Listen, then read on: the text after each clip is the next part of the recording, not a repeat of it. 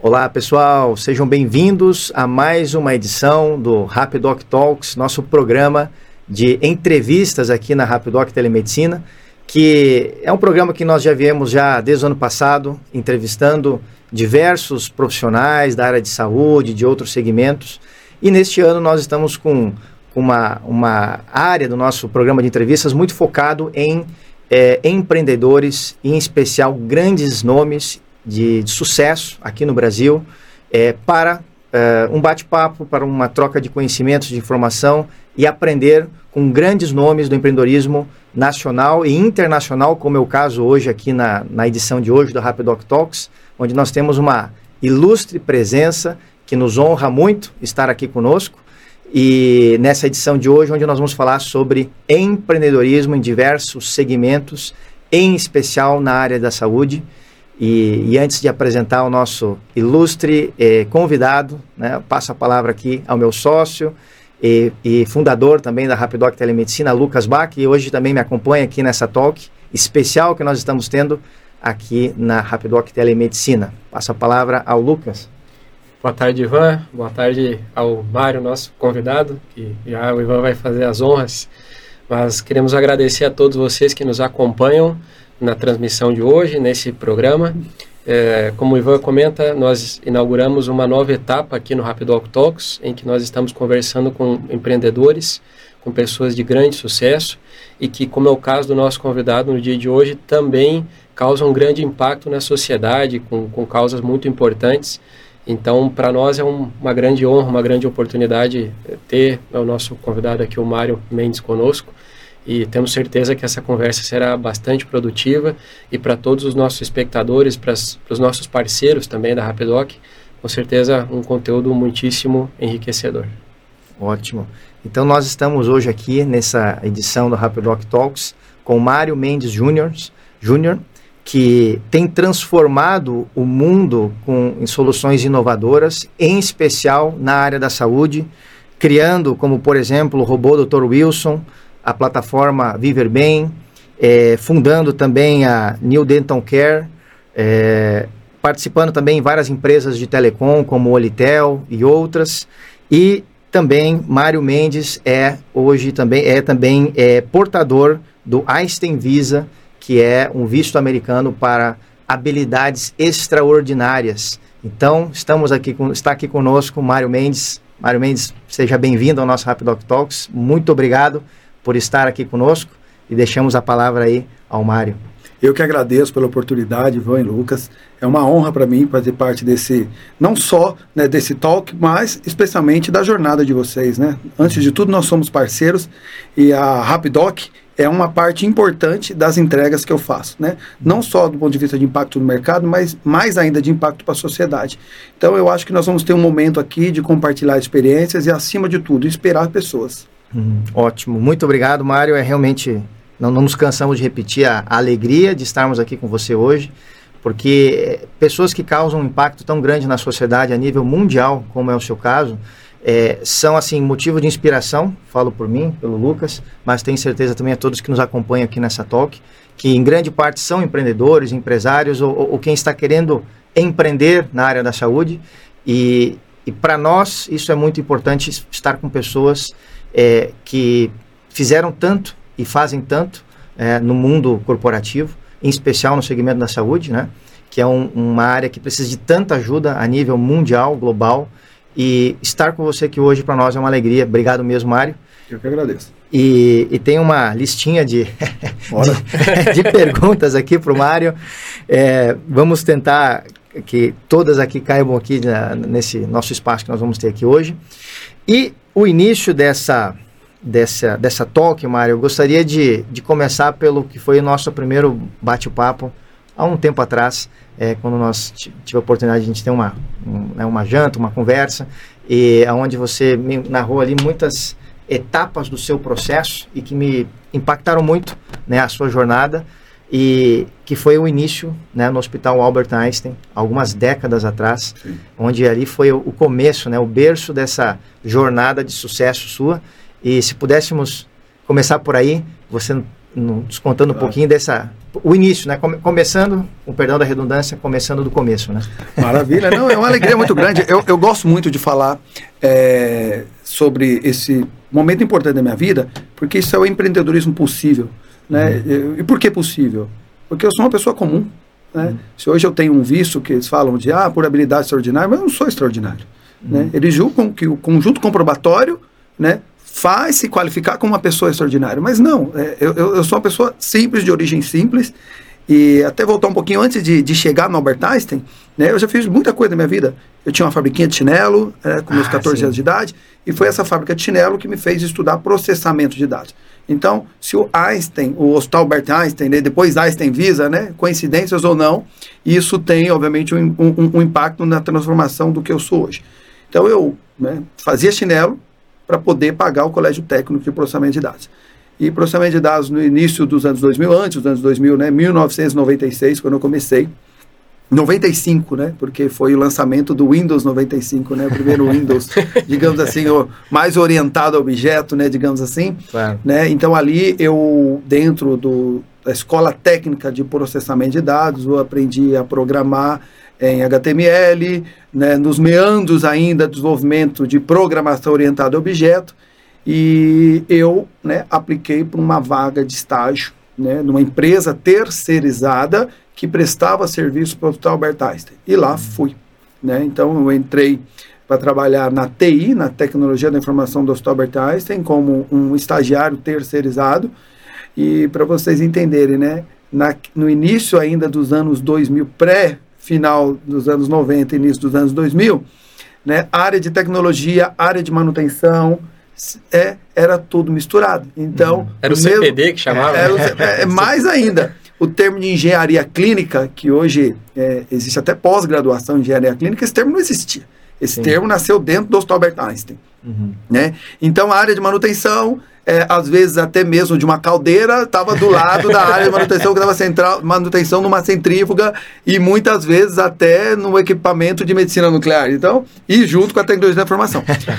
e isso foi muito rico, porque me deu uma visão além da própria microinformática, de entender né, o, o, como que um hospital funciona do ponto de vista de equipamentos eletromédicos e também de tecnologia da informação, o conhecimento de redes para diagnóstico por imagem, diferente de uma rede de dados LAN. Então, isso foi muito rico e a gente vai entender a importância né, de, de todos esses ambientes, vai fazer com que a gente tenha uma visão, né, basicamente, de tecnologia na amplitude do que a saúde hoje é.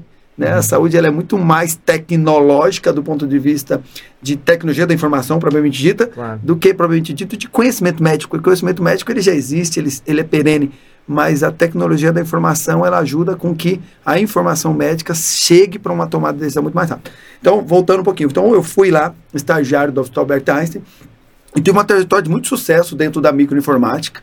É, até fui referência, né, dado a minha idade, é, o conhecimento que eu tinha, o que eu entregava.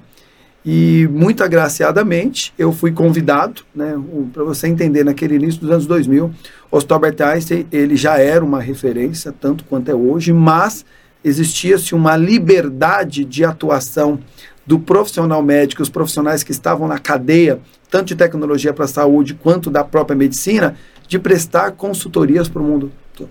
Uhum. Né? E aí contextualizando isso com África, com Angola. Angola, no início dos anos 2000, final do pós-guerra, os acordos de paz é, é, ainda não, né, início, né, basicamente os acordos de paz estavam sendo assinados, já havia relativamente paz no país, né, o, alguns profissionais do Hospital Albert Einstein né, tinham uma consultoria que prestavam né, tecnologia, consultoria de tecnologia médica é, e tudo voltado, né, a estruturação de hospital do zero. E esses profissionais venderam uma consultoria para uma construtora é, sul-africana e num consórcio também com uma outra empresa portuguesa que basicamente ia ajudar a montar do zero, né, desde a infraestrutura de base até os equipamentos eletromédicos, o primeiro hospital de elite em Angola, que ainda existe até hoje, que é a Clínica Geração. Esse nome clínica vem muito da questão cultural portuguesa e também angolana, mas ele é um hospital enorme, com duas medicinas nucleares. E no início dos anos 2000 eu fui para lá, né? Basicamente para trabalhar com o quê? Né? Com projetos de desenvolvimento, propriamente dito, de prontuários eletrônicos, sistema para farmácia, sistema de gestão. E tudo que eu não fiz lá foi desenvolver isso, né? Porque um desafio me foi posto, né? É, a, a, já nas primeiras semanas, entendendo né, de como que seria no canteiro de obra, propriamente dito, do hospital, de como é que seria o trabalho ali.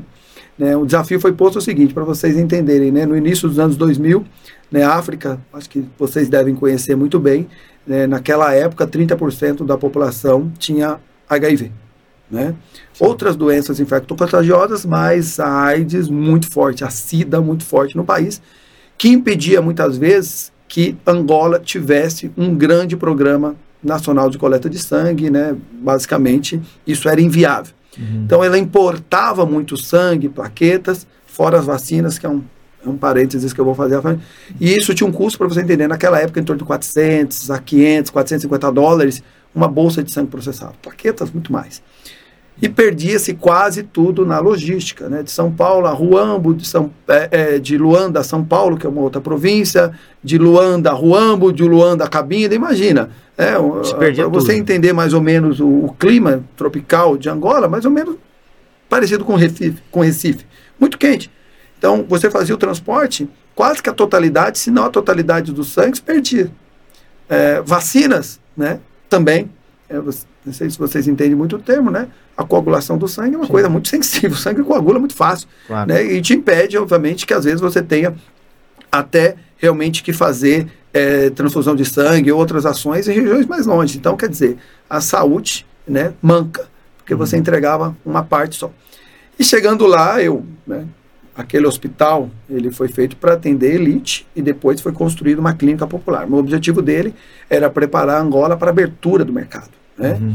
E, de fato, até 2007, 2008, Angola é um dos países que mais cresceu no mundo, na casa de 30%. Então, isso dá para é, é, entender que era uma estratégia extremamente acertada. Você tem uma infraestrutura de ponta do ponto de vista de saúde, não só para você suportar a elite, né, que se a nova elite que se surgia no país, intelectual, financeira, empresarial, mas mais ainda trazer é, investidores de fora, porque a questão da saúde, ainda mais em África, era muito latente. Então, nesse hospital tinha tudo que você podia imaginar. É, desde cafeteira, que eu nunca tinha visto no Brasil, essas cafeteiras modernas, cafeteiras italianas, uhum. e até um equipamento hoje muito comum, mas não comum no início dos anos 2000, a gente está falando de início dos anos 2000 mesmo, né? antes de 2003, que eram adeglas climatizadas. Né? Para que serve isso? Para guardar vinho. Claro. Diferente das geladeiras, né, ela refrigera, ela não congela. Claro. Né? As adegas climatizadas, elas não têm um compressor né, com uma geladeira que cria gelo. Então a gente viu aquilo ali, eu falei, o que, que é isso? É uma geladeira? Isso é uma adega? Cara, pensei duas vezes, desmontei né, aquelas adegas, e aí já nas conversas, né, com, na época com o diretor, depois né, Dr. Vasco teve uma, uma grande relevância no país, né, foi vice-ministro da saúde, hoje é presidente desse, desse hospital Girassol, ele trouxe ali um desafio que era transporte para hemocomponentes, né? justamente por isso que eu falei, perdia-se uhum. muito sangue. Uhum. Então eu falei, vamos, vamos pensar aqui algo que a gente consiga fazer. Então eu vi aquelas adegas climatizadas, desmontei duas delas, e a hora que eu abri aquilo, tinha uma plaquinha, né, né, Made in Canadá, né, uhum. chama Peltier. Hoje muito comum, né, em tudo que a gente fala para nesses filtros de água que gela, mas naquela época não era comum. Uma patente caríssima, cada equipamento daquele Peltier era caro. Então desmontamos essas né, adegas, pegamos uma caixa simples da Invicta, né? o transporte era feito com caixa da Invicta, uhum. com Gelox, uhum. muito comum ainda hoje. Sim. Né? Então basicamente o Gelox era o que suportava. E a gente fez algo além. Desmontamos, colocamos os Peltier com a caixa Gelox, termômetro para controlar máximo e mínimo, um cabinho serial para que você pudesse né, controlar a jornada, né, tanto de ganho às vezes, né, mas mais ainda controlar a perda de temperatura e se ela perdesse, sei lá, um grau por hora, tal, dependendo da logística, esse sangue em tese estaria apto. Uhum. Cara, deu certo de cara. Primeira coisa, uma bateria de moto, conseguiu controlar mais o mínimo, ele saiu com Gelox, manteve. Aí nasceu a primeira indústria para transporte de hemocomponentes com controle de máximo e mínimo do mundo, que foi possível, através disso, criar toda uma normativa. Acredite ou não, no início dos anos 2000 não existia um padrão para transporte de hemocomponentes. Uhum. Todo mundo acreditava de que o sangue não podia chegar coagulado, mas não existia um processo para isso. Então, esse foi um negócio, o primeiro negócio de verdade na minha vida, aonde eu entendi todos os aspectos de produção, né? Para você entender, esses equipamentos não eram nem produzidos com máquina de injeção, era vácuo forme, de entender como é que funcionava toda a questão de estruturação de processos médicos mesmo, que hoje é muito baseado, quem é do setor né, de engenharia clínica, setor médico, vai entender o que é uma joint commission, o que é de fato você criar processos para gestão, é, principalmente para transporte de hemocomponentes, e, e isso hoje é, um, é, uma parte muito importante dentro do processo né, de, e, e, médico. E muito satisfeito, né, nós criamos aí o mercado né, né de produção, basicamente, de, de equipamentos para isso. É, aí é, é, esses negócios frutificaram muito até o início. Isso foi uma outra, na verdade foi uma, foi uma empresa, uma empresa que virou, que virou não, não, era o Einstein, né? Era, era não, outro, outro não, negócio. virou uma empresa. Depois essa empresa, ela hoje foi incorporada, já foi vendida, né, para líder mundial hoje de produção de, de centrífugas. E esse é um negócio que me orgulha primeiro, né? O primeiro grande negócio na minha vida, né? É, que teve um impacto social muito forte. Impacto no mercado, porque é uma inovação, é, pode parecer simples, né? Mas o conceito de inovação é aquilo, né? Você resolveu o problema de uma forma diferente. Então, claro. claramente para mim, uma inovação, ainda mais no início dos anos 2000, mas com impacto no mercado, impacto na sociedade muito grande, né? Ainda no início dos anos 2000 até 2008, né, o, a questão do petróleo inviabilizou-se não só esse negócio, como diversos outros negócios de saúde no continente africano. Então, nesse retorno né, das operações para o Brasil, surgiu essa oportunidade e esse produto e esse negócio foi vendido. É, tem caixas espalhadas pelo mundo até hoje, especialmente no Brasil, que também acabou absorvendo muito. Uhum. Mas o mais importante disso, o processo ficou.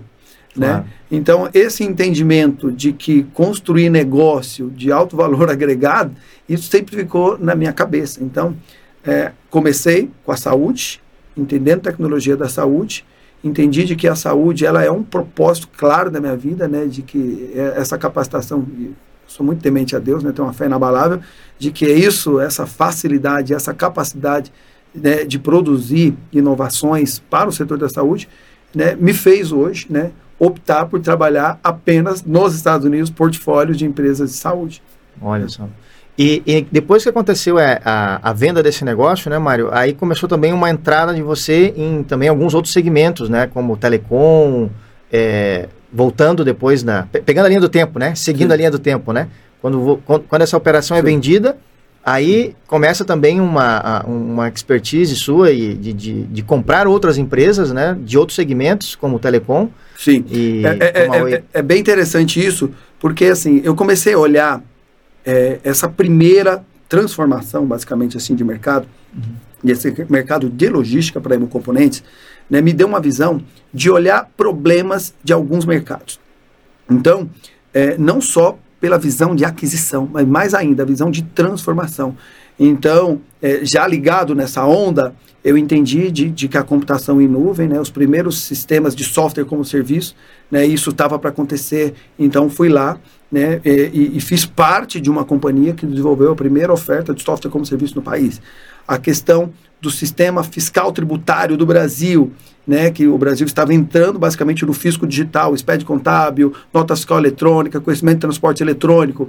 Não só entrei num negócio basicamente que desenvolvia sistemas para acelerar a adoção do novo fisco digital, como né, lancei a NC, a primeira escola de negócios contábeis 100% online, a primeira a primeira indústria, basicamente, de infoprodutos do Brasil, que foi a NC, muito bem sucedida, que foi responsável por capacitar, eu acho que é, seguramente 20% a 25% de todas as, a, as pessoas dentro da classe contábil para a nota fiscal eletrônica, expede contábil. É, telecomunicações, a mesma coisa, a questão da, da, da, computação em nuvem, principalmente dos call centers em nuvem. Então eu comecei a olhar setores né, que precisavam de transformação. E a minha entrada nesse negócio, às vezes como sócio, às vezes no board, como no conselho, ele tinha esse viés, esse viés de transformação digital de setores. E é isso que eu venho fazendo até hoje.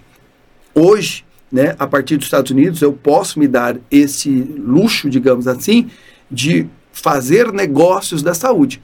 Mas por muito tempo da minha vida, eu olhava apenas setores que precisavam de transformação. E eu fui uhum. muito bem sucedido né, em quase todos eles. Né? A gente já não vive de sucesso, a gente vive de muito fracasso. Claro. Mas esses fracassos também me possibilitaram olhar que nem todo setor né, está passível de transformação naquele momento. Né?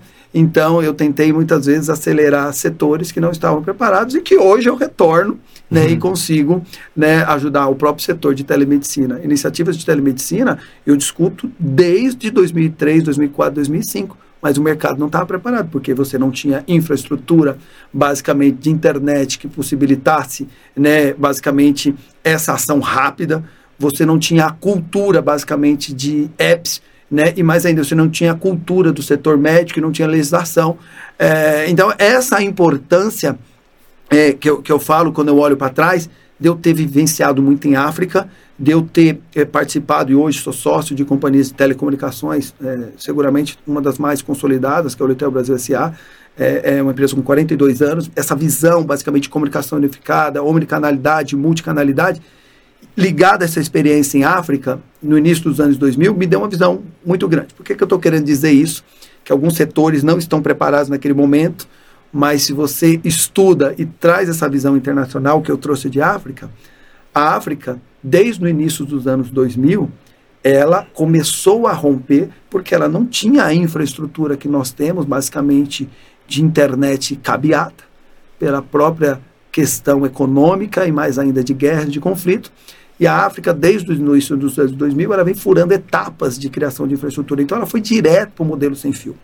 Eu tenho uma, uma visão muito clara ainda no início dos anos 2000, né, é, andando pela Tanzânia, é, a IBM ela tinha um programa, vocês devem todos aqui que é, lembram, né, que era o IBM On Demand. Tudo era IBM On Demand, né? Uhum. E eu vi com os meus próprios olhos, né, comércios de cabras em cima de uma plataforma da IBM com BlackBerry é, dentro da Tanzânia, né, né, na verdade em tribos maçais. E, e é, muito, é, é, muito louco você, você ver isso no início dos anos 2000, porque depois eu trago isso para uma realidade prática que eu vivo hoje. Né? Então, a minha, a minha cabrinha, malhadinha, tá pesando tanto. Isso era um, um programa social, mas o início, basicamente, né, desse comércio eletrônico que eu pude ver através do BlackBerry. Então, era muito legal. Isso eu vi no início dos anos 2000.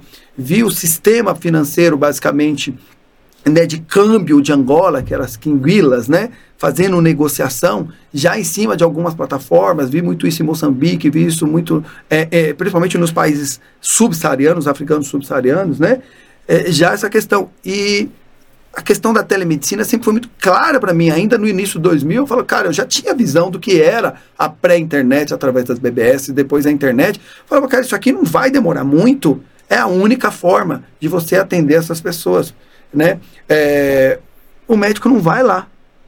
Você não vai conseguir formar médicos especialistas. Então, é claro para mim hoje, já era lá no início do 2000, que, digamos assim, a revalidação e a segunda opinião médica é o que de fato vai possibilitar com que a África saia desses índices alarmantes de claro. atendimento à demanda primária e secundária. Claro. É, então, eu trouxe já isso né? E desde o início dos anos 2000 e mais especificamente a partir de 2008 até 2011, eu fiz isso quase que como um grande laboratório de desenvolver diversas plataformas para que pudesse entender populações negligenciadas. Eu gosto muito desse termo.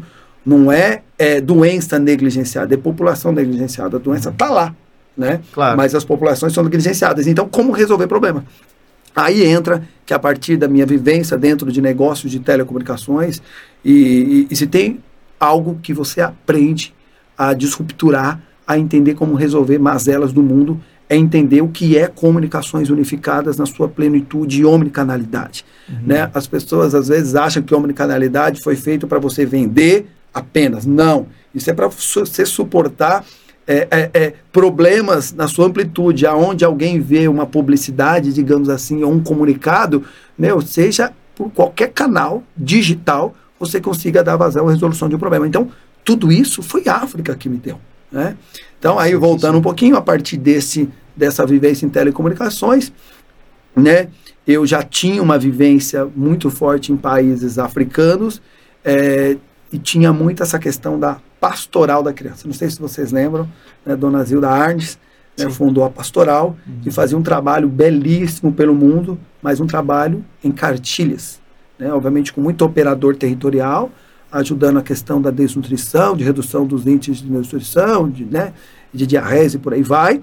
É, muito voltada a cuidado de águas e cidades. E aí eu falei, não, isso aqui é uma pérola. O que uhum. falta aqui, basicamente, é condensar esses protocolos né, e transformar isso de uma forma digital. Aí foi aí que nasceu, de fato, o Dr. Wilson. É isso que eu ia né? perguntar. Uma das iniciativas né? que nasceu desse pedaço é, da, hoje a omnicanalidade, para vocês entenderem, o que é de fato omnicanalidade? É você atender as pessoas, independente, né? É, é, é, é, por onde ele vier, você vai dar uma vazão no canal digital. Só que a gente tinha muito conceito de multicanalidade no Brasil. A omnicanalidade, que basicamente era conversa por chatbot, por texto, por voz, é, isso era manca.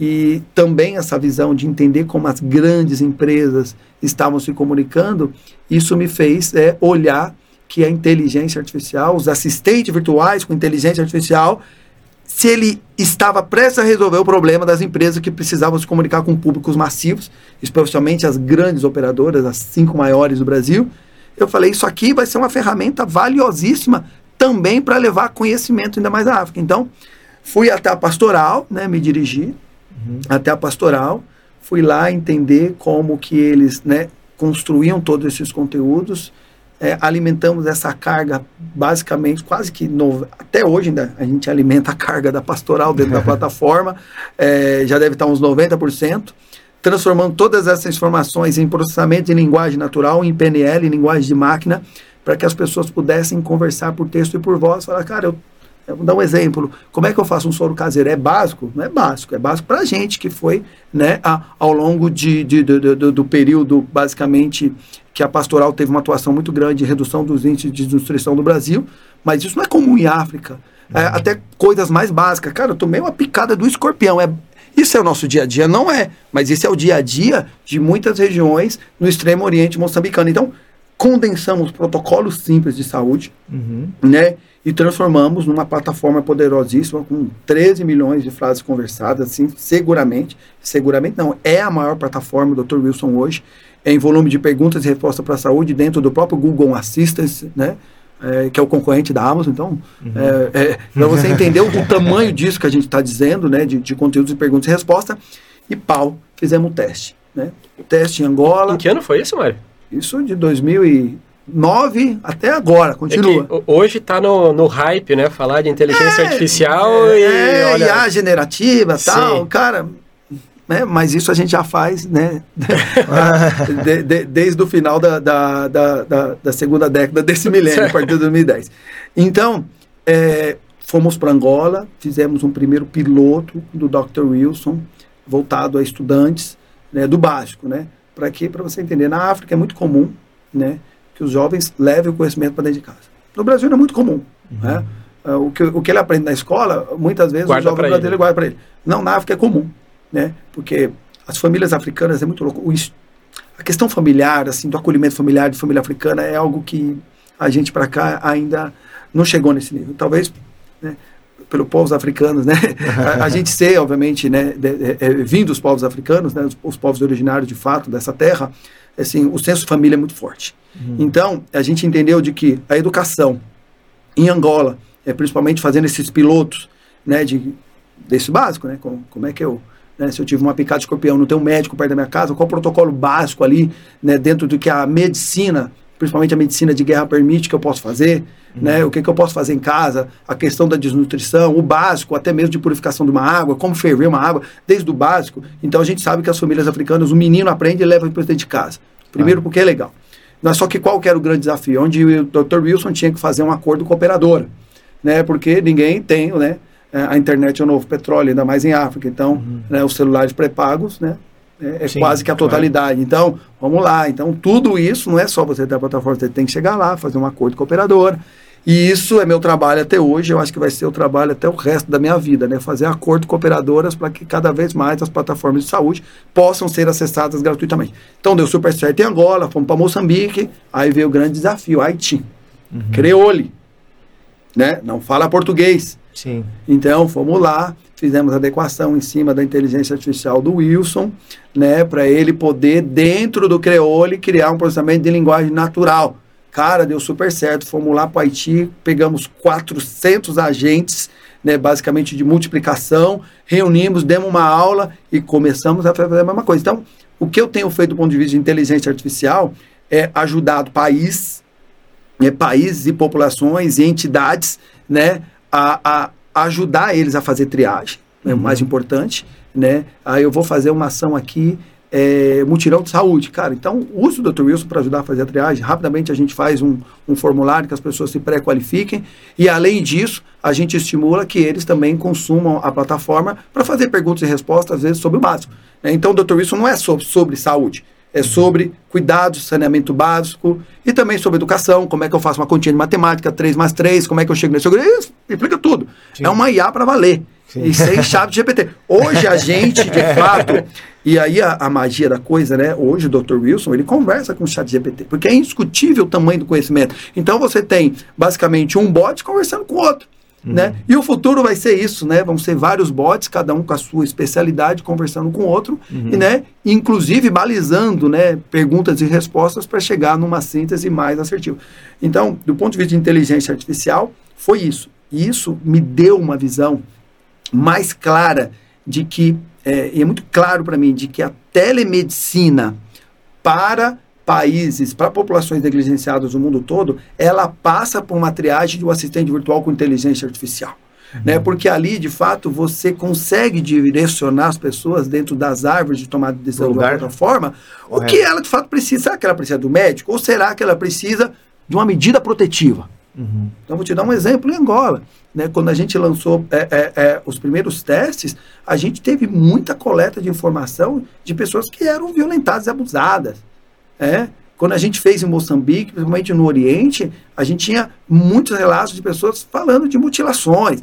Então, assim, então, e, e você tendo essas informações, você consegue direcionar para árvores de tomada de decisão mais rápido. Então, essa pessoa, olha, aqui, o ONG, então a plataforma identificou de que essas pessoas precisam desse tipo de apoio. Essas aqui, de fato, a própria jornada, digamos assim, do paciente, a jornada do cliente, ou do voluntariado, ou do imigrante, jogue ele por uma tomada de decisão, às vezes numa telepsicologia, às vezes numa medicina, digamos assim, um pouco mais é, necessária de investigação. Então, eu acho que telemedicina, assim, a triagem através de um assistente virtual com inteligência artificial para essas regiões onde o médico não vai chegar. Então, é, é quando eu, eu, eu, ouço muita gente falar, ah, legal, a telemedicina é muito boa e não serve para muitas realidades. Talvez ela não sirva para muitas realidades, uhum. né? Talvez para quem está dentro dos grandes centros, né? Para quem tem na frente da tua casa um hospital de elite, mas vai lá chegar nessa região, por exemplo, como cabeceira baixa, que você vai entender, uhum. onde a gente fez uma ação muito, muito, muito eficiente Imagina você sair daqui e para Moçambique, para Maputo, 14 horas de voo. Uhum. Você chega lá em Maputo, pega um avião até Nampula, mais 4 horas de voo. Chega lá em Nampula, pega uma van, mais umas 5 horas de estrada até a ilha de Moçambique, no extremo oriente, quase ilha de Madagascar. Uhum. Aí você ali espera a maré né, baixar um pouquinho, pega um barco, mais umas 3 horas e pouco de barco, você chega nessa região de cabeceira baixa. Uhum. Cara, assim, Caramba. os índices de HIV Lá, talvez hoje chegue a 50%, 60%. Nossa Senhora. Porque é uma ilha. Claro. Entendeu? Aonde você tem é, é, pessoas da mesma família se relacionando. Né? Onde ninguém. Você acha que o médico vai aí? Não hum. vai aí. Né? Mas você olha hoje, o que é que chega lá? Internet chega, Starlink chega. Sim. Então, então, você acha que você consegue montar um posto basicamente avançado lá, você acha que você vai conseguir convencer algum médico morar lá? Esquece, né? Mas você consegue ter agentes né, sociais, né? Você consegue ter presença de ONGs sérias que te ajuda a fazer uma medicina, uma telemedicina de escala, né? uhum. né? E aí o que que fica para você levar? Fica para você levar medicamentos, fica para você é, levar, às vezes, uma medicina diagnóstica, um ultrassom com mobilidade, você leva, uhum. mas você consegue reduzir pelo menos uma grande parte de demanda primária, e, e, talvez um pedacinho da secundária que chega a 80%. Então, claro. é para esse tipo de população, para esse tipo de gente, que a minha cabeça funciona. Uhum. Não para os grandes centros propriamente dito. Né? Uhum. Embora muito que eu tenha desenvolvido, ele tenha impactado também cadeias de valor muito grande. Mas a minha cabeça é orientada a resolver esse tipo de problema. Sim. Muito, interessante ouvir, Mário, porque ainda que nós não tenhamos a vivência de África como a sua, né? Mas nos dias de hoje, a gente atendendo com a telemedicina, nós temos tomado contato com alguns casos hum, relativamente parecidos, né? Inclusive isso, por exemplo, eh, de, de pessoas sendo violentadas, sofrendo abuso, né? Uma, uma médica nossa reportou isso, até inclusive, se eu não, numa entrevista recente que o Ivan fez, é, ela ter detectado isso na conversa com uma pessoa assim, né, uma menina de certa maneira carente e tudo, e, e, toda essa situação que vai acontecendo, a gente tem condições de com a telemedicina suprir, não é uma, uma necessidade que a sociedade tem, porque o que o, o argumento que a gente escuta muito, muitas vezes é a telemedicina nos poupa tempo, a telemedicina nos encurta distâncias, e de fato é uma realidade. Mas ela, ela encurta o tempo e, e ela diminui o tempo, encurta a distância para a pessoa que vive uma realidade como essa nos grandes centros. Né? Ah, quando nós estamos falando de, de, populações muito isoladas, de populações negligenciadas, que é o termo que você usa, a questão não é tempo, a questão é ter acesso. A questão é ter à disposição o serviço, né? Então é muito interessante ouvir esse, esse seu relato, porque a gente já vê que esse é um movimento que no Brasil, em termos de até de legislação, isso é bastante recente, né, mas esse movimento todo já sendo feito por pessoas pioneiras como, como você, é, no mundo já tem causado um impacto, né? E é o que a gente acredita também, que tem toda a condição de, de deixar uma, um, digamos, uma marca junto à sociedade, que é melhorar o acesso à saúde por parte da população. Né? É, é, é muito legal isso, assim, né? Porque a gente está falando aqui é de medicina raiz, que as pessoas às vezes acham que a gente está gourmetizando a, a, medicina. Não tem nada a ver. É, um exemplo prático disso foi uma conversa que eu tive há, há, há um mês atrás com um general, né, um general muito, muito, muito relevante né, na região norte do país, com alguns coronéis, é, também do exército. É, e são coisas latentes. Você imagina, você está ali né, na selva. Né, a gente uhum. sabe que o exército ele tem uma eficiência uma logística impecável do ponto de vista de saúde, com médicos militares, mas você às vezes está numa situação de lá da floresta e você está com um soldado que está com amidalite. Uma coisa básica, né? A garganta. Cara, e você vai deslocar esse cara para um grande centro. Não tem Para quê? Né? Sim. O custo e disso. Ele, também, o né? custo disso, você tem que mobilizar, mobilizar, às vezes, uma aeronave da FAB, ou às vezes o Exército tem que contratar uma aeronave terceirizada, com um custo né, pro erário dentro do, do, do, da União, para algo que você poderia ali resolver com telemedicina. Ah, legal. Pô, mas eu tenho que mandar um medicamento. Cara, é mais fácil você mandar um medicamento do que você mandar um avião buscar ele e depois devolver ele para a logística. Claro. Né? Então, assim, a telemedicina, na sua essência prática, é a mesma medicina. A diferença é que a gente usa um meio né, virtual para poder chegar ali. Poder mas continua sendo o médico, né? E a gente fala quando a gente faz esse soft land, né? Desculpa até o termo em inglês, mas é ele, ele esse, esse povo suave lá nos Estados Unidos é de, de, de, de ofertar a telemedicina, mas também fazer a segunda opinião nos Estados Unidos, continua sendo um médico lá na ponta. A figura do médico ela não saiu lugar nenhum. Não Sim. tem robô atendendo, tem claro. robô fazendo triagem. Claro. Né? ajudando na anamnese, que é importante demais, que poupa um trabalho médico. Inclusive, isso gera dados variáveis, e quanto mais dados variáveis, nós que somos da cadeia de tecnologia, a gente entende que mais amostragem a gente tem. Né? Então, assim, eu olho é para esse tipo de população. E aí, quando a gente olha o espectro disso, né, da onde isso vai, então, assim, exames por mobilidade, né, diagnóstico, a, a, uma grande parte de diagnóstico, principalmente aqueles que podem ser oferidos pela pulsação, é, uhum. é, pela, íris, pela íris, pelo né? semblante, a gente consegue extrair muita coisa. Então eu já consigo deslumbrar, principalmente questão de ultrassom por mobilidade. Tem muita coisa acontecendo que você pode, às vezes, fazendo propaganda, mas é um equipamento mais poderoso que tem um butterfly que você tem lá para fazer um ultrassom aquilo pode estar facilmente plugado com um device que você consegue ter uma segunda opinião de ultrassom mobilidade em qualquer lugar do mundo. Imagina, você tem um butterfly dentro de uma aldeia e você tem ali uma pessoa fazendo um exame pré-natal com um médico, às vezes, do John Hopkins lá, ou do Ciro Libanês aqui no Brasil, acompanhando isso. Então, assim, vai falar que isso não é medicina para valer, isso para mim é, muito mais que medicina, é medicina de guerra, porque você chega aonde ninguém chega caminhando. Né? Não, incrível isso. E também agora lembrei de um, de um parceiro nosso que está montando uma operação lá em Manaus para levar, é, montar pontos de, de, de, atendimento, que na verdade vai ser a antena Starlink com, com computador, é, em aldeias indígenas no Amazonas que só se chega de barco ou helicóptero, né? Então, que, que é isso, né? Per permitir que, que pessoas lá muitas vezes acabam, né? É, indígenas lá acabam morrendo por uma questão que, que você disse, uma amidalite, uma coisa simples, pode acabar, é, enfim, levando a vida de uma pessoa, né? Por, por falta de acesso, né? Eu, eu acredito muito, assim, é, nessa equação, assim, de baixo valor unitário e alto volume de transação. Uhum. É, o SUS é legal, é muito bom. Né? Mas nós somos um país que tem fronteira com países muito pobres que precisam de muita coisa. Então o SUS, muitas vezes, ele está sendo, sendo consumido por outras populações. Nada contra. Uhum. É, mas a gente tem que pensar no barateamento também desse ganho de escala.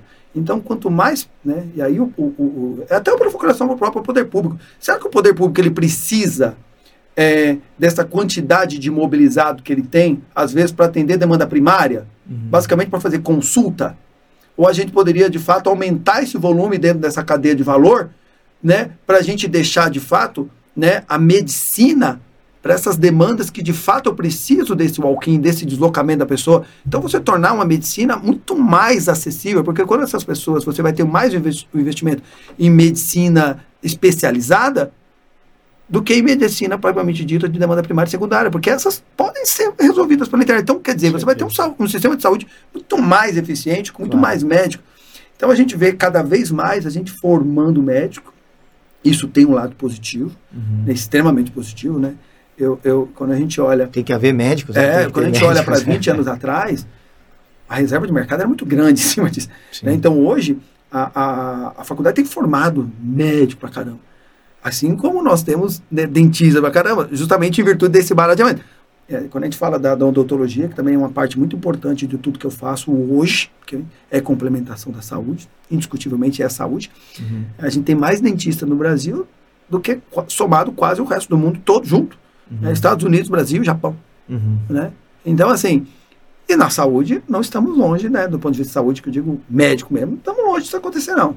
Acho que está se formando, não tenho números exatos, uhum. mas seguramente né, uns 20 mil profissionais de saúde são colocados todo mês aí, né, depois já da residência, todo, é, todos os anos no mercado de trabalho.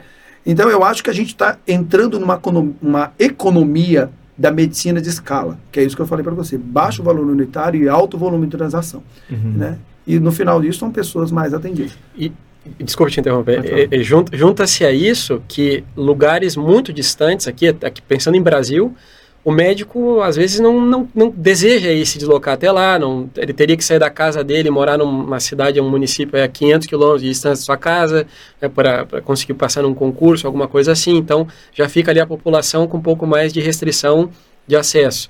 Cidades pequenas demandam que a, que a sua população eh, entre num micro-ônibus, numa van, para ir até o, o, o, centro maior, mais próximo, para poder, às vezes, ter um atendimento. É, isso não estou nem falando de hospital, né? E, e, cidades grandes, às vezes nem tão grandes, cidades de médio porte, já tem grandes filas para poder ter um atendimento com um médico especialista, às vezes, né? Ou mesmo fila pra, de, de pronto atendimento. Então, é, se vê que aí, se, se, houvesse de fato uma, uma adequação a toda essa, a, a essa estrutura que a gente conhece do poder público, nós certamente eh, propiciaríamos a, a, a, população uma maior agilidade né, dentro de toda essa necessidade de atendimento que se, se tem. Não, não há dúvida. E, e, tem um ponto aí que, que é de enorme atenção. A renda média do médico tem caído. Como caiu drasticamente a do dentista, se você comparar é, com a última década e, e, se você comparar com as duas últimas décadas, então. Então, assim, o médico, ele está cada vez mais tendo que fazer muito mais né, é, é, é hora útil do seu tempo. Porque no final o médico, ele vende hora. Ah. Assim como um profissional norte-americano que está acostumado a trabalhar. Ele troca hora para o trabalho. Quanto mais pacientes eu fizer nesta hora, né, então eu acho que também, até do ponto de vista também de preencher a agenda médica, é, a, a, telemedicina ela traz esse valor agregado para o médico muito grande. Primeiro, porque muitas vezes ele está trabalhando no conforto da tua casa, do teu escritório, atendendo o mesmo volume de pacientes, talvez, ou até mais do que ele atendia no consultório físico, tendo todo o custo de mobilizado, logística e tal. Então, isso tem um impacto muito grande também né, na, na, na, na, geração de renda do médico. Falando um pouquinho, eu queria, se você me permitir, falar um pouquinho claro. dos Estados Unidos, né? É, do, do, que, que eu estou fazendo lá hoje. Ótimo. É, como eu te disse, trabalhar em saúde é uma opção para mim hoje é, justamente porque isso me, me reconecta com esse propósito que começou lá em África há 20 e poucos anos atrás. Né? Então, hoje eu estou nos Estados Unidos, eu né, tenho um Einstein Visa, né, o visto EB1, visto por habilidade extraordinária, é, mas eu tenho nada extraordinário. Eu apenas trabalhei e consegui guardar, né, juntar esses conjuntos comprobatórios ao longo de toda uma vida. Então, né, eu fui buscar patentes que eu ajudei a desenvolver, que, né, no início dos anos 2000, vai buscar histórias, depoimentos, fotos, cartas de referência, né, é, histórico de sucesso dos negócios. Juntei esse conjunto comprobatório de 3 mil e poucas páginas, submeti né, por Departamento de Estado. Eles avaliaram que, de fato, eu, eu tinha condição, e aí tem muito a questão do trabalho em cima do Dr. Wilson, uhum. né, é, porque antes até de eu tomar essa decisão, né, eu, eu estive numa uma jornada assim muito enriquecedora nos Estados Unidos, né, tive Fiz palestra na Casa Branca, fiz palestra no Capitólio, né, estive no, na Agência de Padrões norte-americana. Cara, andei por diversas autarquias e também entidades públicas norte-americanas falando um pouco disso. E eu vi que, de fato, a aderência foi quase que 100% né, do alinhamento do discurso do que eu falava com a receptividade dessas pessoas. Então, a partir daí, eu falei: não, agora eu tenho, de fato, né, uma, uma visão é, de tornar esses projetos globais. Então, essa é a minha ida para os Estados Unidos e a aprovação do Einstein Visa, para mim, ela foi muito importante por isso. Né? Estar nos Estados Unidos, não só legalmente, estar legalmente em qualquer país é uma obrigação, na minha visão, né? É, de quem quer tornar um projeto global. Né? Nada contra quem vai realmente buscar seus meios de sobrevivência, eu acho que é super digno. Uhum. Né? Mas para a gente que quer tornar né, negócios com impacto global, estar nos Estados Unidos é estar aonde tudo de fato acontece do ponto de vista de, de globalização. Então eu fui para os Estados Unidos e lá moro. É, tento ao máximo vir no Brasil a cada 30 ou 60 dias, por curtos períodos, mas minha residência é lá. Minha família mora lá, meus filhos moram lá, minha, minha filha nasceu lá, porque te dá a visão de construção global. Então, uhum. eu mantenho agendas em Washington, ainda quase que recorrente, principalmente com o Banco Mundial. Né? Eu tenho muito claro para mim que a hora que todas essas caixinhas fecharem, plataforma de telemedicina, com médicos falando a língua materna, nesse primeiro momento falando português, com a revalidação dessas prescrições em solo americano, depois atendendo as diásporas, né? Diáspora haitiana, falando creole, atendendo também ele com a prescrição em segunda opinião dos Estados Unidos, né? Eu acho que não vai demorar muito né, nós vamos, eu digo nós, porque não trabalho sozinho, essa operação que eu estou dizendo, a operação do Viver Bem Saúde, uhum. nós vamos ter de fato um sistema global de atendimento né, a populações negligenciadas na sua língua materna. Então essa questão da língua materna ela é muito importante e a gente discute muito isso dentro do Comitê de Refugiados é, do Grupo Mulheres do Brasil, no qual né, o Viver Bem e eu fazemos parte de uma das causas, que é essa causa de atendimento ao imigrante, ao brasileiro em situação de vulnerabilidade no mundo todo, é de você entender que a questão da língua materna, para a questão da saúde, é muito importante. Por mais que a pessoa more nos Estados Unidos, existem questões, ou more na Europa, ou, por exemplo, na França, a questão da saúde, ela passa por você ter uma fluência absoluta naquilo que você está sentindo. Como é que você vai passar algo né, é, é, é exatamente, às vezes, muito sensível, sem você ter uma comunicação muito fluida e muito assertiva? Uhum. Então, muitos brasileiros que estão nos Estados Unidos, uma grande parte deles não tem uma fluência absoluta. E os que têm, quando a gente precisa entrar, como conversar com o médico de uma forma mais técnica, não consegue.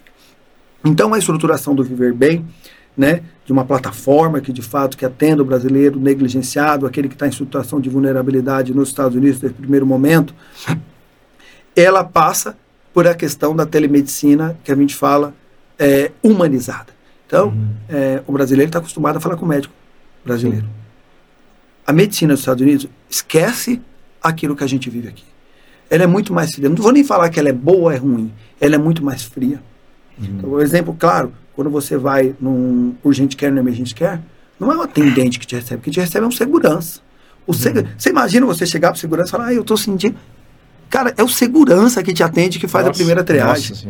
Isso não é uma realidade para nós, nem no sistema de saúde pública, Claro. quiçá na particular. Então, é, o que a gente Tem nada de acolhimento, né? Tem acolhimento. É zero. Acolhimento é negócio. É puramente negócio. Né? Não que não deva ser negócio, deve ser também. Mas saúde, ele passa por né, humanização, hospitalidade, Claro. por aí vai. né? É parte da- do processo de cura. Né? Claro. É- é- às vezes você não precisa nem de medicamento, você precisa é, de uma calma, de um acolhimento. Né? Às vezes até para falar. Então, essa questão da língua materna para a gente é fundamental. Então, eu tenho né, trabalhado muito em cima desse orquestrador Uhum. né, que entra a plataforma de telemedicina. Nós já temos um negócio investido para ultrassom de mobilidade.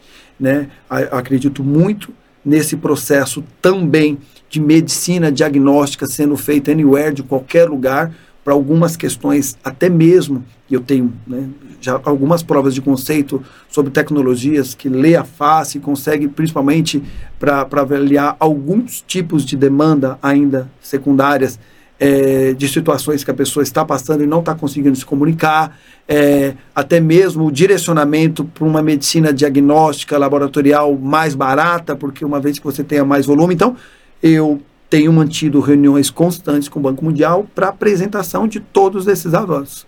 Eu acho que essa primeira etapa do projeto ela tem sido muito bem sucedida, que é atender o brasileiro em situação de vulnerabilidade dos Estados Unidos. Os números são impressionantes do ponto de vista de qualidade desse atendimento. Eu estou muito satisfeito. É, a segunda onda agora é a gente começar a atender o brasileiro em Portugal. Né? Ah, fala lá, fala português, fala português, mas um exemplo claro. É, em Portugal, quando você faz uma, uma medicina e você atende ele, você precisa prescrever um medicamento, né? Você não pode mandar prescrição eletrônica, ele precisa imprimir aquilo para levar.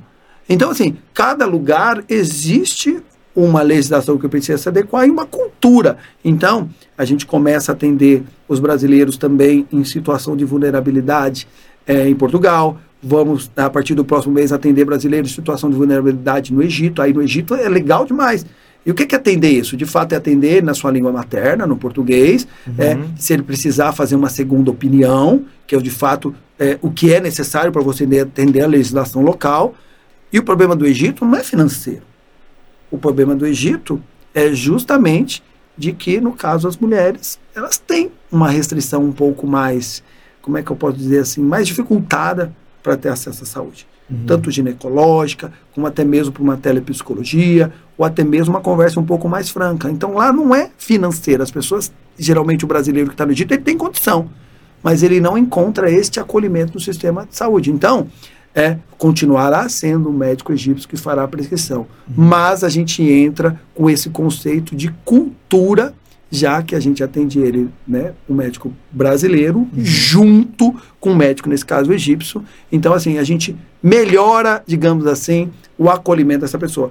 Então, esse é um projeto que aonde nós tivermos representatividade da ONU, nós vamos ter. Então, começamos né, no Brasil, foi bem sucedido, Estados Unidos, agora Egito, Portugal, eh, Angola, Moçambique, a gente já suporta há, há muitos anos, e agora a gente vai começar a atender brasileiros também na França, eh, eh, eh, na Espanha, aonde tiver um brasileiro precisando do atendimento, um acolhimento, né, pagando ou não pagando. Aí a importância eh, da gente estar dentro, eh, junto com o Grupo Mulheres do Brasil, fazendo esse atendimento gratuito. Então, de fato, pessoas que passaram para triagem não têm condição de pagar, nem nos Estados Unidos paga.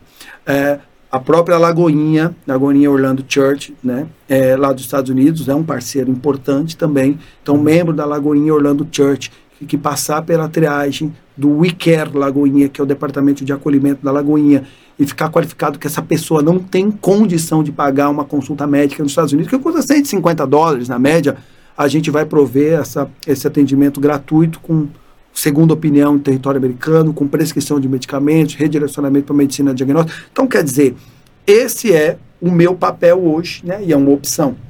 E o grande desafio disso é que toda essa cadeia de valor, esses negócios que eu faço parte, alguns que eu criei, quanto mais sustentáveis e maiores, né, digamos assim, com mais geração de caixa eles tenham, eles retroalimentam essas ações sociais. Então, Eu vivo para isso hoje. Uhum. Mário, e uma pergunta: como é que vocês fazem para encontrar esses brasileiros em situação de vulnerabilidade e oferecer um, um apoio a eles? Como é, que, como é que é esse processo? Parceiros. Né? Esse, o, o que eu mais faço é conversar com gente. Uhum. Tá? Mais de 60% do meu tempo é batendo papo com pessoas. Então, é, conversar aonde os brasileiros se encontram. Preferencialmente nos supermercados. Brasileiros. Ou latinos, hispanos, né, cada um dentro uhum. da sua diáspora. As igrejas são um papel muito importante. Uhum. Né? Então, aonde existe uma às vezes dentro de bairros, os brasileiros eles estão sempre juntos em bairros. Seja ele em Boston, uhum. sejam ele na região do sul da Flórida, sejam ele na região de Nova York, sejam ele lá para o lado da Califórnia, os brasileiros estão sempre nas regiões. E eles buscam né, algumas entidades, às vezes aquela escola de inglês, né, que tem um programa assistencial, às vezes gratuito, às vezes não gratuito, mas de baixo custo. Né? Então a gente vai né, se relacionando. E aí, o, a parte que eu acho que é mais importante: Grupo Mulheres do Brasil. Grupo Mulheres do Brasil, fundado pela Luiz Helena Trajano, uma pessoa que eu tenho uma profunda admiração e respeito já há décadas, ela fundou o maior grupo organizado de mulheres do mundo. Né? Nem todos conhecem, eu sugiro que vai buscar entender o que é o Grupo Mulheres do Brasil. E ela possui comitês no mundo inteiro. Então, o Grupo Mulheres do Brasil, nós temos uma parceria global, nós somos uma causa junto com dentro do Grupo Mulheres do Brasil. Essa, né, nós somos um comitê, para você entender que é uma causa, isso tem uma mobilização né, global do Grupo Mulheres do Brasil e a gente está indo por etapas. Então, essa ação no Egito, ela parte de uma triagem né, do Comitê né, do Mulheres do Brasil no Egito. Parte da ação dos Estados Unidos, principalmente da região de Nova York, né, Connecticut, Boston, por ali, também. É, essa de Portugal também passa. Então, é, e aí junto com as igrejas. Então, a gente vai buscando né, cadeias de valor, onde você tem essa, essa, é, esse conglomerado de pessoas juntas falando né, sobre eu falo muito do, do, da diáspora brasileira porque ela foi o começo, tá? Mas a gente já está finalizando estudos para outras diásporas, especialmente a diáspora hispana, né? Que por mais que a gente fale de que quase que é o segundo idioma, principalmente na região de, da Califórnia, Los Angeles especialmente, e da Flórida é o espanhol, mas essa população é negligenciada para caramba. Uhum. Se a americana, de fato, raiz, ela já não é bem acolhida, você imagina é, é essa outra população, né? Então, são esses lugares que a gente vai se relacionando, vai conversando com as pessoas, e mais assim, né? Tudo que a gente faz, é, eu, eu, sou muito adepto do capitalismo consciente, de fato, uhum. né? Aquele que tem um impacto social na vida das pessoas. Então, para você entender, tudo que a gente vende Viver Bem, cada duas consultas, uma é gratuita para qualquer entidade que se vincule a nós. Então, isso é muito importante né? Porque isso é o que dá sustentabilidade, primeiro, para que o modelo pare de pé, claro. né? atenda aos interesses dos sócios, né? porque eu tenho, né? porque eu acredito nesse propósito que todos os meus sócios têm que pactuar da vida. Afinal, isso é um negócio. Hoje, felizmente, sim, mas a gente também precisa retornar o capital de quem investiu nisso com a gente. Então, é assim, a cada duas consultas, uma é grátis, justamente para a gente manter essa sustentabilidade. Para mim, como pessoa, né, é, é, importante a geração de caixa, mas para mim eu olho muito mais a contrapartida dessa consulta gratuita do que essa outra. Né? Claro. Mas aos meus sócios competem né? monitorar e acompanhar o fluxo de geração de caixa. Claro. E um outro ponto que ia também te perguntar, Mário, era sobre também um outro negócio que você estava comentando para nós, né, que é da que também é na área da saúde também tem, tem um, claro, tem um viés mais corporativo, né, mas também é importante para a saúde bucal das pessoas, né? Que como você estava nos comentando ontem, inclusive, sobre a New Dental Care, né? Que, que é uma operação que, pelo que você estava nos comentando, vai ter uma, uma, uma capilaridade muito grande aqui no Brasil também e, e, são produtos também de, assim, é, que, que, que, prezam pela, pela, pela, pelo cuidado humano, né? Não é uma, não é colgate, né? Não é uma, uma coisa...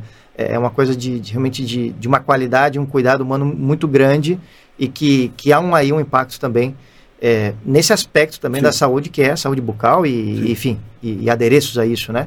Então, se puder, também pudesse... Não, é, é muito legal falar. A New Dental Care, um dela, a né? New Dental Care é o, o, o, mais novo negócio que eu, que eu hoje faço parte, sou sócio uhum. desse negócio. É, quando a gente vai numa farmácia, a gente vê produtos de higiene bucal muito mais assépticos e voltados ao branqueamento, uhum. né? do que propriamente dito em resolver algumas doenças, digamos assim, que a gente tem na boca.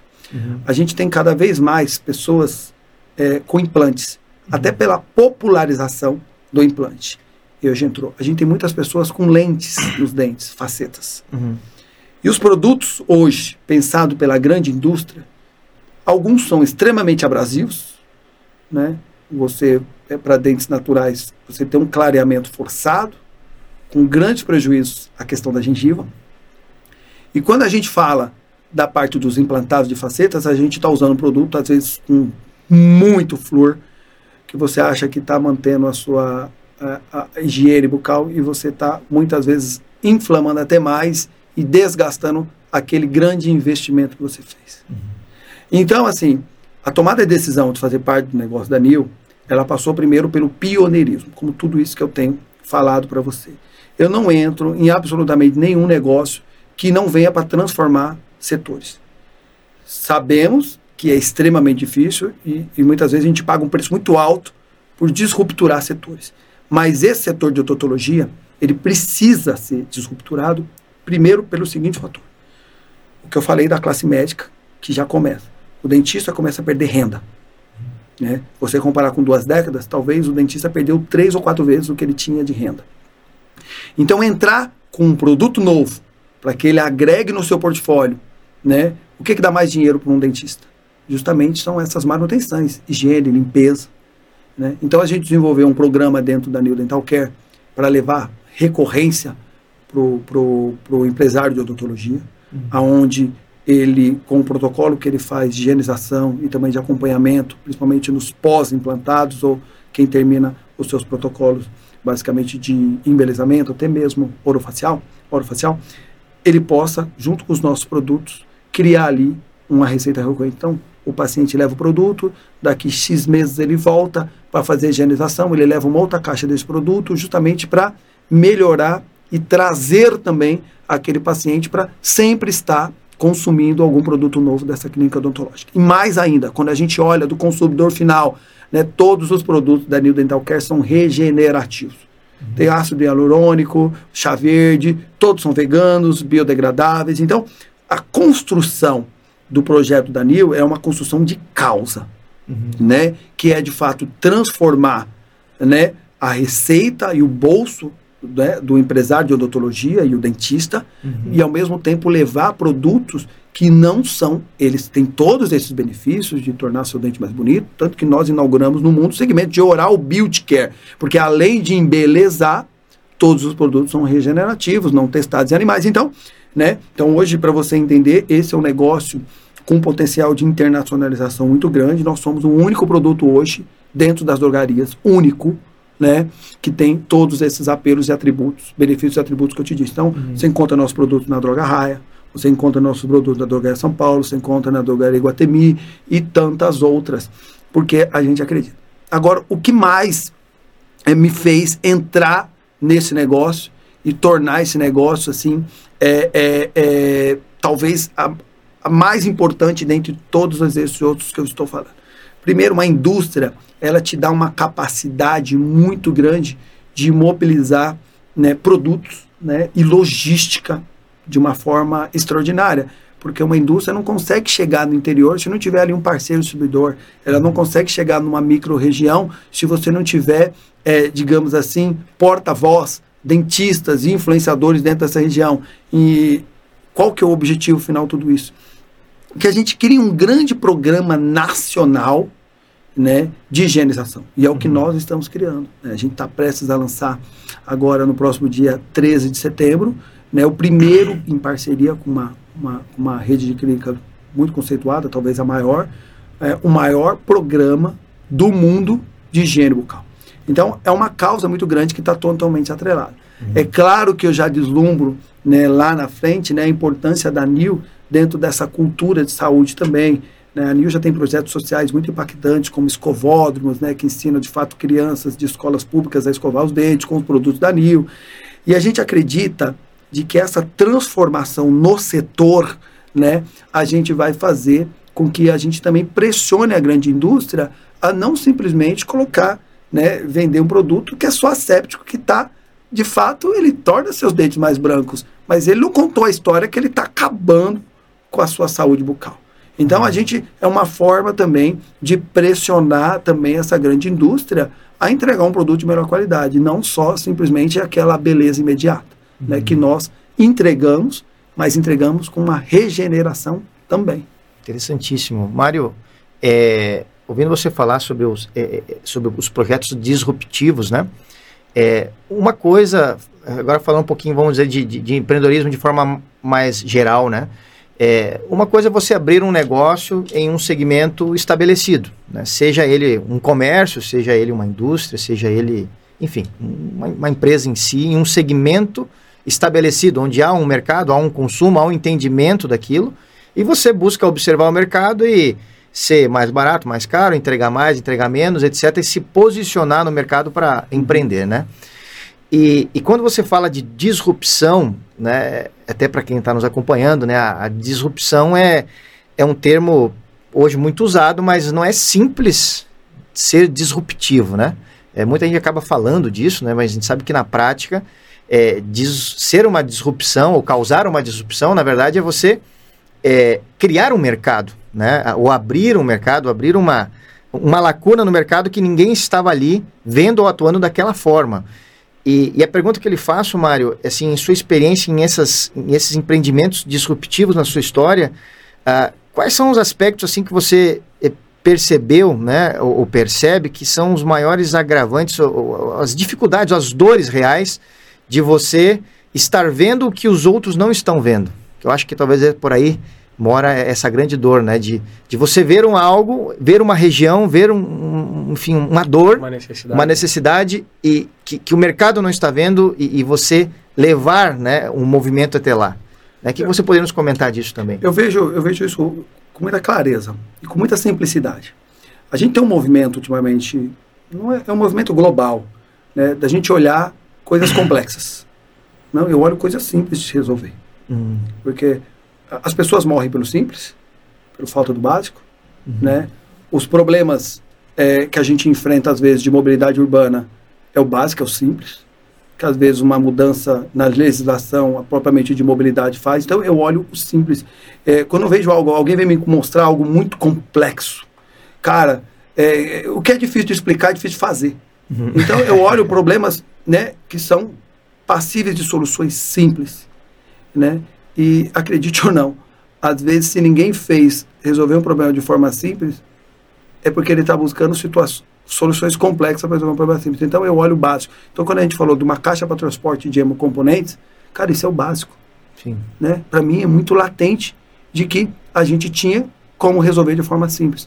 Quando eu olho a New Dental Care, cara, assim, você está entrando com um produto que vai fazer o branqueamento e você está destruindo a boca do cara, Entendeu? Então, vamos buscar ali algo que você entregue o que ele quer, o benefício que ele quer, que é os dentes brancos, sem estragar. Aí você volta para dentro do laboratório e vai produzir uma inovação que atenda a necessidade dele, mas mais ainda, que atenda os seus valores de ser humano. Então, eu acho que quando a gente olha é, a, a, disrupção, a gente precisa olhar para dentro da nossa verdade. Espera aí, o que, que eu quero primeiro?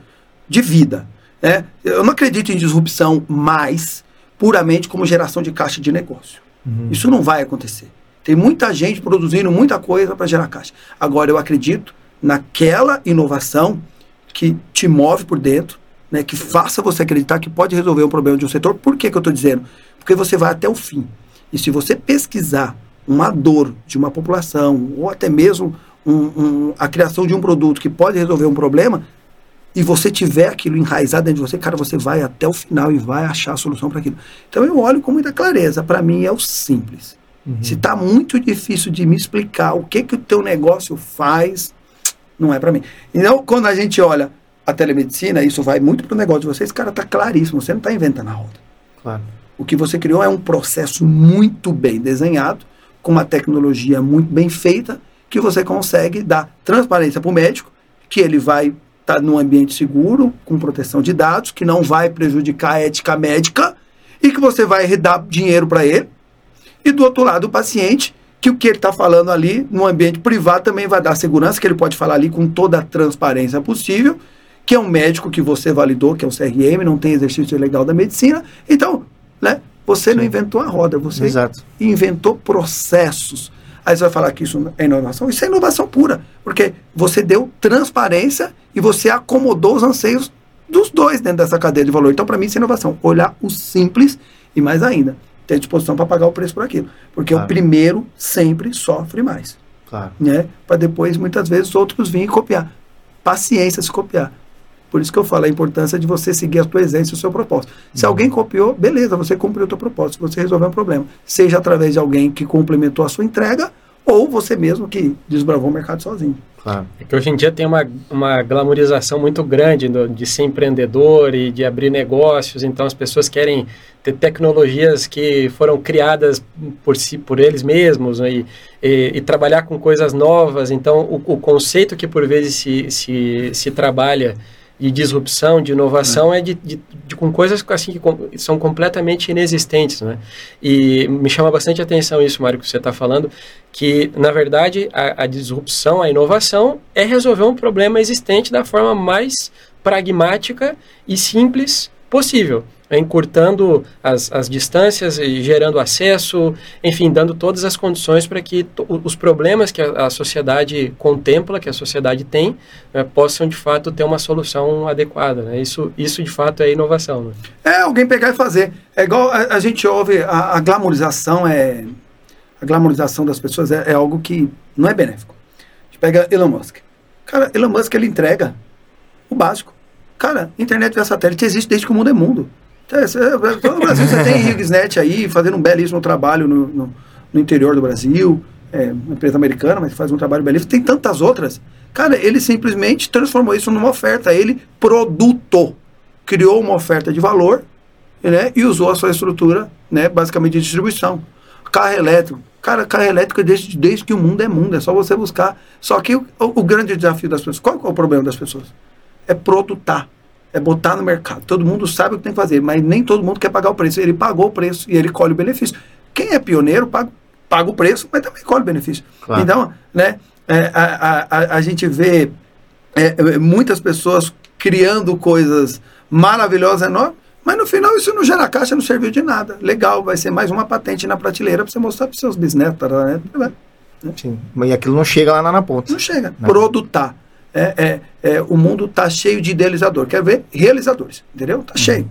Entendeu? Legal. Você vai nas universidades, é o que mais tem. Então, e, essa cultura de produtar é o que falta.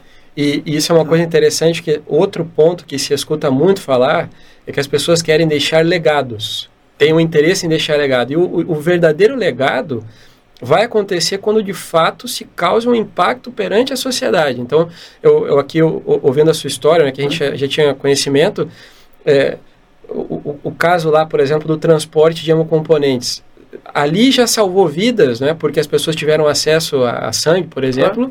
Mas também vocês influenciaram naquele momento ali a criação de um processo para isso, né? Que até aquele momento não existia. Então isso é de fato um legado. E todas essas outras coisas que vieram, por exemplo, junto aí com a criação do Dr. Wilson, também é legado, porque a, a quanta informação a, a, população negligenciada não tinha acesso e agora passa a ter. Ah. E é resolver um problema concreto, né? Cara, a telemedicina, eu, eu, eu, eu, acho seguramente, eu fui a voz, eu fui o cara que mais gastou voz sobre telemedicina desde os 2000. Cara, já fui na Comissão de Ciência e Tecnologia da Câmara, às vezes para dar esculacho em deputado, entendeu, sobre isso. E vou te falar, desde 2008 fazendo isso a questão dos assistentes virtual com inteligência artificial para a saúde. Cara, inúmeras. Né? A questão de tecnologia para países africanos. Escrevi um livro né? e fui embaixador por embaixador de países africanos no Brasil. Já estive com eles, reuni eles. Né? Já tive com pelo menos uns 20% da legislatura é, de 2011 né, na Câmara dos Deputados. Assim, então, já gastei muita voz para falar disso. Então, às vezes a gente não sabe, né? mas talvez um efeito do que a gente está vivendo hoje, ela é muito fruto né, dessa voz que eu gastei. Nessa última eleição aqui, eu não falo o nome assim, mas, cara, tinha três de majoritárias, três candidatos de majoritárias que estavam consumindo o que eu falei no ouvido deles, sobre telemedicina, sobre a questão de saúde numa escala, sobre doenças negligenciadas para populações negligenciadas, demanda primária e secundária. Então esse é o nosso trabalho, esse advocacy. Eu faço ele gratuitamente há pelo menos uma década de forma intensiva. É comum eu pegar meu celular é, e já fiz isso para ex-presidentes da República e para presidentes da República. Falar, amigão, Olha isso. Você já pensou isso? Para governadores, inclusive dessa legislatura atual no Brasil, pelo menos para três ou quatro deles relevantes. Uhum. E eu vejo que alguns deles me ouvem. Né? Obviamente, né, não acredito em tudo que eu falo e vão buscar suas opiniões, mas valeu, eu plantei a sementinha. Claro. Então, o meu trabalho é esse. Né? Se isso vai dar dinheiro ou não, é outra história, mas eu pago esse preço, entendeu? Sim. Porque é algo que eu acredito. Então, assim, se é genuíno, vai acontecer. Se vai dar dinheiro ou não, aí é uma equação que depende muito da sua habilidade, né? De transformar essas ideias todas numa oferta. Como eu falei do Elon Musk, ele sabe produtar. Claro. Né? Eu aprendi a produtar, né? Eu falei, né?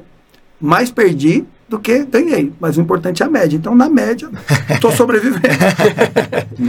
e, não, e, e outro ponto também aí na é, que você estava comentando, né, Mário, que sobre aquilo de, do que te move dentro, né, eu acho que isso é um ponto também é, muito importante dentro do aspecto do empreendedorismo e, e, na minha forma de ver, a gente fala, eu converso muito isso com o Lucas, a área da saúde te permite você empreender sim, mas é, ter uma força por dentro que te move, porque você está vendo que não é apenas negócio, não é apenas fluxo de caixa, né, como você mencionou, e sim é, ver pessoas sendo impactadas na ponta. É, eu acredito que isso, assim, na forma de ver, é, é um combustível para você cada vez, que nem você disse, ir, ir, ir, ir até onde tiver que ir para que aquilo dê ou chegue onde tem que chegar, porque você não está simplesmente vendendo algo para ganhar cada vez mais dinheiro, que sei lá, seria vender um produto X ou Y, Z, sim. mas sim, na verdade, é, levar acesso e transformar vidas ou ajudar vidas. Eu acho que isso é uma coisa que a saúde, não sei se te premia ou te permite, né, que é, é essa sensação real de ajudar pessoas. Acho que isso, é, então, isso transcende o, o, o negócio, o, o, mundo corporativo em si, né? Qual o valor da vida, né? Não tem valor, é gente. É, então, é o que eu tô dizendo. É, tem um amigo meu dos Estados Unidos que ele fala muito essa frase, meu, é, se você salvou uma pessoa, você já salvou o mundo. Então, assim, você vai fazer conta. Entendeu? Então, assim, certamente vocês, Lucas, Ivan, no negócio de vocês, cara, eu tenho certeza que vocês salvaram já centenas de vidas. Né? Alguém, alguém um dia vai te dar essa contabilidade. Uhum. Né? Talvez quando vocês não tiverem mais aqui. né? Mas você resolveu já o problema. Então, assim, se tudo isso, e não é clichê, se todo esse esforço ao longo de décadas. Comprovar que salvou pelo menos um já valeu, cara. Porque não tem valor, cara. Meu, se você chegar para qualquer pai, entendeu? Quanto vale teu filho? Ah, 10 milhões de dólares, 50 milhões de dólares, 1 bilhão de dólares. Caramba, você salvou um, então você salvou um bilhão de dólares. Entendeu? Então, isso que é, é o que faz com que as coisas aconteçam. E qual que é o efeito disso? Aí tem o um marketing colateral positivo. Não podemos esquecer que no final isso é negócio. As pessoas gostam de boas histórias. As pessoas gostam de ver que alguém está bem, que as pessoas se salvaram. Essa história que fala que o ser humano é mal, conversa fiada, o ser humano é do bem, meu. Entendeu? Basta a, a, gente conseguir mostrar com coisas efetivas, que é o que vocês estão fazendo. Eu, eu enxergo com o que eu estou fazendo, com o que vocês estão fazendo, com o que a gente está fazendo junto, especialmente nessa questão do viver bem, de que a gente está plantando uma boa semente e está resolvendo o problema de fato. Não é conversa. A gente pega um atendimento, a gente atende essa pessoa direito, essa pessoa pega o teu medicamento, essa pessoa vai na farmácia, ela toma o medicamento, está curada. Cara, isso é real. Não tem conversa. Não estamos vendendo ilusão. Né? Exato. Né? É isso. Incrível. Mário, é, tô olhando aqui pro relógio já. Nossa. Beleza. a listinha ainda tem mais coisa aqui, mas é, assim, obrigado mesmo de coração, Mário, por estar conosco aqui, porque é, esse tipo de bate-papo, assim, é, é uma coisa imensurável, né, Lucas? Na verdade, a gente poder ter oportunidade dessa de, de não só de ouvir histórias, mas, na verdade, de... É que por trás das histórias existe o exemplo de pessoas. Eu acho que é. isso é, é, Isso instrui mais do que qualquer livro, do que qualquer curso, com todo respeito a, a qualquer escritor, a qualquer curso, qualquer instituição de, de ensino mas é, que inclusive existe uma frase que não sei quem é o autor, né, de que é, é, que o exemplo, como é que é? A palavra ensina, né? E o exemplo arrasta. E o exemplo arrasta, Sim. né? Então, a, pessoas dando exemplo no mundo, na minha forma de ver, é, é o que o mundo precisa né? Porque uma coisa é falar de coisas floreadas, bonitas, né? O, vamos dizer, o, o glamorismo, né? É, e outra coisa é você falar do que você faz e do que você fez, né? É. Então, isso para nós, assim, esses momentos, assim, de talks, é... Para nós, é, isso é transformador, né? Isso são dias, anos de, de, de, estudo, de ensino, na verdade, em questão de minutos, poder ouvir esse tipo de história. Então, te agradece muito, Mário, a, a sua participação. E, e, também agradecemos aí a vida por poder encontrar pessoas como o Mário na nossa jornada, que eh, esse, esse tempo que já nos conhecemos, é, muito aprendemos e tenho certeza que seguiremos aprendendo com, com pessoas como você, Mário. Então, obrigado. muito obrigado mesmo, viu, pela participação. E Sim. gostaríamos de agradecer a todos que nos acompanham aqui, é, seja nesse momento né, da, de, de transmissão, porém também é, depois, já que isso ficará gravado né, nas redes sociais. Então, um grande abraço a todos que que também nos acompanham nessas talks, ou que nos estão nos acompanhando aqui, pela, por participar conosco aqui, acompanhar essa trajetória aqui na Rapidoc, não só do que fazemos na telemedicina, mas também nesse espaço de aprendizado e compartilhamento de conteúdo, de histórias, de vivências que são transformadoras em, em nossa forma de ver. Então, Mário, eu, eu, queria também fazer minhas as palavras do Ivan aqui, te agradecer pelo, pelo tempo, acima de tudo, de poder estar conosco aqui. É, entender ainda melhor teus, teus propósitos, porque tem uma coisa que me chama muita atenção, que é, é que, que, existe assim numa, numa amplitude muito grande, que é o desalinhamento entre discurso e ação. É, e, e encontrar pessoas assim como você, que demonstra claramente um alinhamento entre discurso e ação, é uma coisa que é inspirador, porque nós estamos vendo não apenas alguém pensando no retorno financeiro, em negócios, no sentido uh, mercantilista da, da, da, coisa, mas alguém de fato preocupado em, ao fazer isso, causar impacto concreto, real, ajudar pessoas, em outras palavras. Né? Então, me uno aqui ao que o Ivan disse, é, e, e, é verdadeiro aqui, genuíno o que nós estamos falando. Muito obrigado por, por ter cedido esse espaço aqui para estar conosco, por, por permitir-nos, né, nesse, nesse momento aqui, escutar suas histórias. E é, é um prazer também poder estar junto, fazendo essas parcerias que nós temos, né, colaborando junto. Enfim, muito obrigado, Mário, e Eu esperamos que essa seja a primeira de muitas conversas que nós possamos vir a ter aqui no Rapidoc Talks, ou enfim, qualquer outra oportunidade. Será. Obrigado, Lucas. Obrigado, Ivan. Uma boa tarde para vocês. Obrigado, Mário, mais uma vez, de coração. Obrigado, Lucas, aí, por Obrigado, estar comigo aí na, nessa talk. Um grande abraço a todos. Obrigado aí por todos que nos acompanham e, e de estar conosco aqui na Rapidoc Talks. Esperamos que, que tenham gostado e que tenha enriquecido o conhecimento de todos vocês. Nosso muito obrigado. Um grande abraço a todos e até mais. Até o próximo capítulo.